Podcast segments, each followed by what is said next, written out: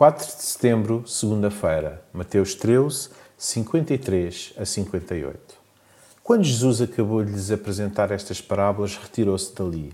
Foi para a sua terra e começou a ensinar o povo na sinagoga deles. Os que o ouviam diziam admirados: De onde lhe vem a sabedoria e o poder de fazer milagres? Não é este o filho do carpinteiro? Não é Maria a sua mãe? E não são os seus irmãos Tiago, José, Simão e Judas? Não vivem cá também todas as suas irmãs? De onde lhe vem então tudo isto? Por, por essa razão não queriam nada com ele. Mas Jesus lembrou-lhes: nenhum profeta é desprezado, a não ser na sua terra e no meio da sua família. E por causa da falta da fé deles, Jesus não fez ali muitos milagres.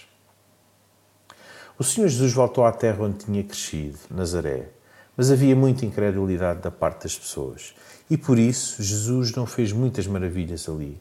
Talvez fosse difícil para os mais velhos acreditarem que aquele que tinha crescido no meio deles poderia ser o Filho de Deus, o Messias. Por isso ficaram ofendidos. Que cenário triste. É importante valorizarmos o crescimento espiritual das nossas crianças e jovens nas igrejas, reconhecendo o tesouro de dons que eles têm e a obra maravilhosa que Deus está a fazer.